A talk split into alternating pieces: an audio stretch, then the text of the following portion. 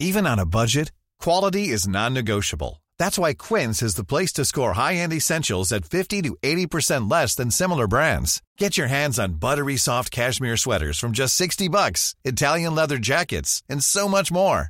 And the best part about Quince, they exclusively partner with factories committed to safe, ethical, and responsible manufacturing. Elevate your style without the elevated price tag with Quince. Go to quince.com slash upgrade for free shipping and 365-day returns. Ce week-end s'est tenue une élection présidentielle cruciale. Elle a eu lieu sur l'île de Taïwan, un territoire indépendant et démocratique, mais revendiqué par la Chine. Alors, c'est Lai Ching-te, issu euh, d'un parti pro-indépendance, qui a été élu euh, président. Mais pourquoi son élection est vue comme une menace par la Chine? Les Taïwanais doivent-ils craindre une invasion euh, par la Chine? Bref, que se passe-t-il actuellement et pourquoi est-ce que la situation est tendue? Salut, c'est Hugo, j'espère que vous allez bien. C'est le sujet à la une des actualités du jour. Alors, Taïwan, c'est donc une île situé à 130 km au large de la Chine et qui fonctionne comme un État indépendant avec son propre gouvernement dans un système démocratique ainsi que sa propre économie. Mais je le disais donc, la Chine considère que Taïwan fait partie de son territoire. Alors petit contexte historique, après la guerre civile chinoise de 1949, eh bien les forces nationalistes à l'époque, donc les forces nationalistes du parti du Kuomintang, se sont retirées à Taïwan. Et donc euh, les communistes, eux, de leur côté, ont établi la République populaire de Chine, euh, l'actuelle Chine donc, sur le continent. Et pour faire simple, la République populaire de Chine, donc la Chine que l'on connaît en quelque sorte aujourd'hui, a toujours estimé que Taïwan était une province sécessionniste et donc elle s'est toujours opposée à son indépendance. À noter au passage que Taïwan a certes une indépendance administrative, politique, diplomatique et militaire par rapport à la Chine, mais le gouvernement taïwanais n'a jamais proclamé officiellement et formellement son indépendance vis-à-vis euh, de la Chine. Si vous voulez en savoir plus sur l'histoire de la Chine et de Taïwan, je vous renvoie à une vidéo dédiée à ce sujet qu'on a fait. Elle est sur notre chaîne YouTube principale. Je vous mets donc le lien en description. Autrement, vous tapez Chine Taïwan Hugo Decrypt. Je pense que vous pourrez euh, la retrouver. Bon, mais pour bien comprendre tout ça, revenons maintenant à ce Il y a donc 20 millions d'électeurs taïwanais qui se sont euh, rendus aux urnes pour élire leur futur président, mais aussi les députés. Et c'est donc Lai Ching-te, aussi connu euh, parfois, si vous l'entendez, sous son nom anglais de William Lai, qui est donc l'actuel vice-président taïwanais, qui a remporté ce samedi euh, l'élection et qui est devenu euh, président. Il l'a remporté avec 40,5% des voix. Pour ceux qui demandent comment ça se fait d'être élu avec 40,5% des voix, eh bien en l'occurrence c'est une élection à un seul tour. Alors Lai Ching-te, tout comme la présidente sortante euh, Tsai Ing-wen, il vient du parti démocrate progressiste. C'est un parti connu pour son soutien à une identité taïwanaise distincte et donc à une indépendance formelle de Taïwan par rapport à la Chine. Il a promis, je cite, de protéger Taïwan des menaces et des intimidations continuelles de la Chine. Et d'ailleurs, le gouvernement de Taïwan a appelé ce dimanche la Chine à respecter les résultats de l'élection présidentielle. Premier élément qu'on peut noter, c'est une victoire historique puisque euh, c'est la première fois depuis euh, la démocratisation de l'île dans les années 90 qu'un même parti remporte trois fois d'affilée une élection présidentielle.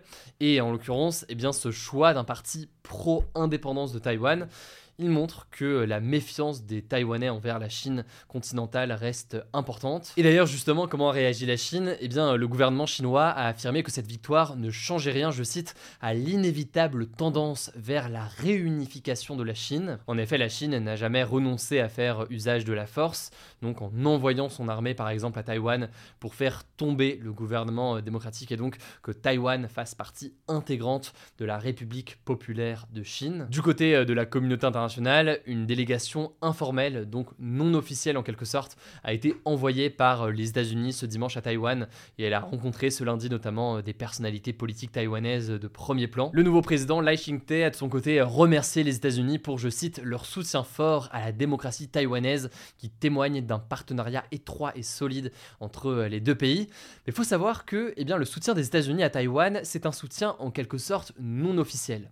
En fait, le pays n'a pas de relations diplomatiques diplomatique formel avec Taïwan depuis 1979, euh, mais ils entretiennent quand même des liens, qu'ils soient économiques, culturels ou encore même militaires. En fait, je vous la fais courte, mais c'est quelque chose qui est propre à beaucoup de pays. Les États-Unis n'osent pas reconnaître Taïwan comme un État indépendant de façon à ne pas froisser euh, la Chine. Et donc, même si dans les faits, vous l'aurez compris, donc il y a une vraie euh, ambiguïté, ils reconnaissent aujourd'hui d'une certaine façon l'idée d'une seule Chine, avec donc une République populaire de Chine qui englober aussi euh, Taïwan. Même si derrière, vous l'aurez compris, derrière cette volonté de ne pas froisser la Chine, il y a des liens importants entre la Chine et les États-Unis. Et d'ailleurs, si on rentre dans le détail, bon déjà pour les États-Unis, c'est intéressant d'avoir des liens avec un pays comme Taïwan dans le cadre des tensions aussi qu'il y a entre les États-Unis et la Chine. Et par ailleurs, eh bien, les États-Unis, et notamment euh, le président américain Joe Biden, a affirmé en 2022 que les États-Unis défendraient militairement Taïwan en cas d'invasion militaire chinoise à Taïwan. Bon, mais justement, c'est une question importante. Est-ce que les Taïwanais doivent craindre une invasion par la Chine dans les prochains mois ou dans les prochaines années? Alors rapidement là-dessus, c'est une possibilité qui est envisagée euh, depuis plusieurs années maintenant. En effet, les survols aériens de la Chine à proximité de Taïwan et les exercices militaires d'ampleur sont assez euh, répandus.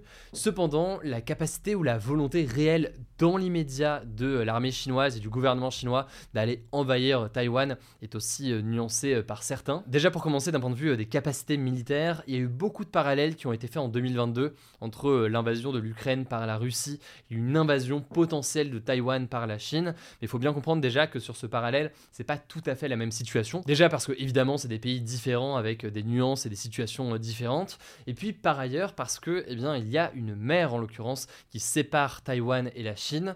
Tout cela implique donc des moyens d'autant plus euh, importants. Certains spécialistes estiment aussi que la Chine ne serait pas prête dans l'immédiat à mener une telle offensive à Taïwan. Bref, il y a beaucoup de doutes dans la capacité ou même la volonté actuelle de la Chine de mener une telle opération. Cela dit, d'un point de vue de rhétorique et de prise de parole, vous l'aurez compris, le gouvernement chinois eh bien, continue à garder ce discours-là. A noter au passage que ces élections, elles ont aussi mis en lumière une division du paysage politique à Taïwan, avec eh bien, une division qui pourrait bloquer certaines mesures de ce parti démocrate progressiste qui reste au pouvoir. En effet, je vous la fais courte, mais ce parti a perdu en fait sa majorité absolue au Parlement, euh, donc eh bien, ça pourrait mener à des besoins d'alliance ou autres. On verra donc ce qu'il en est, je vous mets des liens en description si vous voulez en savoir plus. Je laisse la parole à Léa pour les actualités en bref et je reviens juste après. Merci Hugo et salut tout le monde. On commence avec cette actu. Le puissant cyclone Bellal a touché ce lundi matin l'île de la Réunion qui était en alerte violette pendant la nuit, ce qui est le plus haut niveau d'alerte. La population est donc confinée depuis ce dimanche et jusqu'à mardi matin a priori. Ce lundi matin, l'île est repassée en alerte rouge, ce qui a donc permis l'intervention des secours. Alors selon les autorités locales, une personne sans abri est décédée à Saint-Gilles, dans l'ouest de l'île. Elle n'avait pas pu se mettre à l'abri avant l'arrivée du cyclone, selon le préfet. Par ailleurs, au moins 100 000 foyers sont privés d'électricité et 37 000 personnes n'ont plus accès à l'eau courante.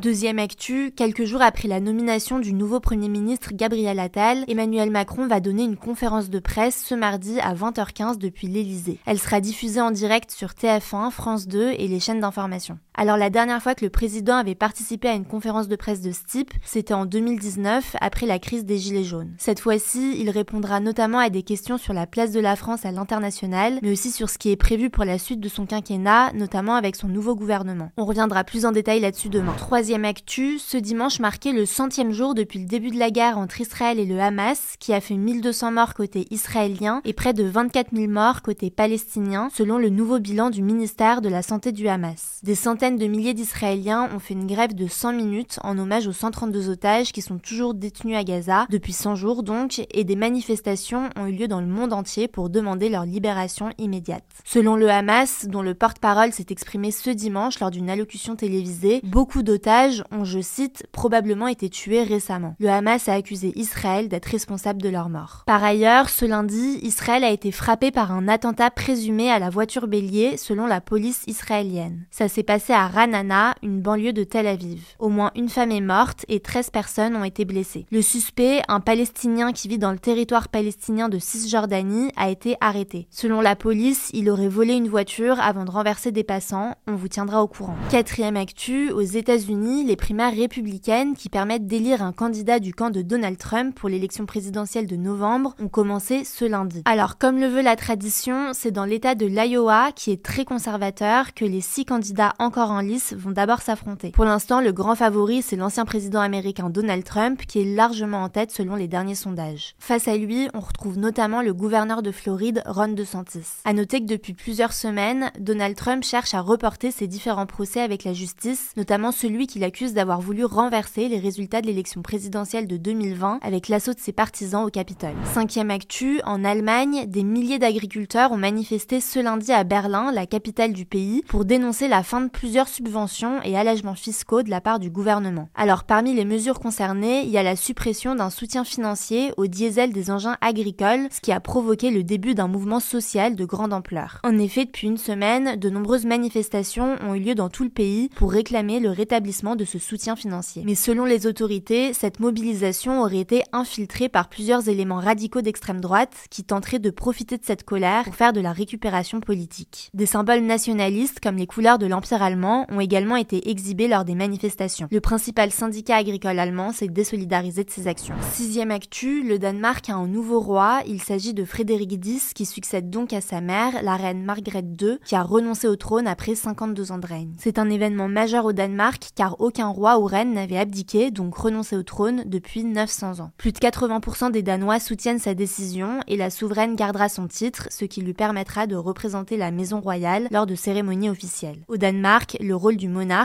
donc le chef de l'État, est principalement représentatif et protocolaire. Dernière actu, ce lundi, vous en avez peut-être entendu parler, ce serait soi-disant le Blue Monday, le jour censé être le plus déprimant de l'année, soit le troisième lundi d'une nouvelle année. Sauf qu'il s'agit en réalité d'une simple invention marketing. En fait, cette expression vient d'une campagne pour une agence de voyage, Sky Travel, datant de 2005. L'agence affirmait avoir calculé la date de cette journée la plus triste de l'année avec l'aide d'un psychologue sur la base d'une équation mêlant la météo, le salaire et la Sauf que tout ceci est faux et avait uniquement pour but d'inciter à la consommation. Alors cette fausse affirmation scientifique, elle permet cependant de mettre en avant la lutte contre la dépression. Près d'un Français sur cinq est touché par la dépression, soit 15 à 20% de la population selon une étude de l'INSERM. Je vous mets des liens de ressources en description. Voilà, c'est la fin de ce résumé de l'actualité du jour. Évidemment, pensez à vous abonner pour ne pas rater le suivant, quelle que soit d'ailleurs l'application que vous utilisez pour m'écouter. Rendez-vous aussi sur YouTube ou encore sur Instagram pour d'autres contenus d'actualité exclusifs. Vous le savez, le nom des comptes, c'est Hugo Décrypte.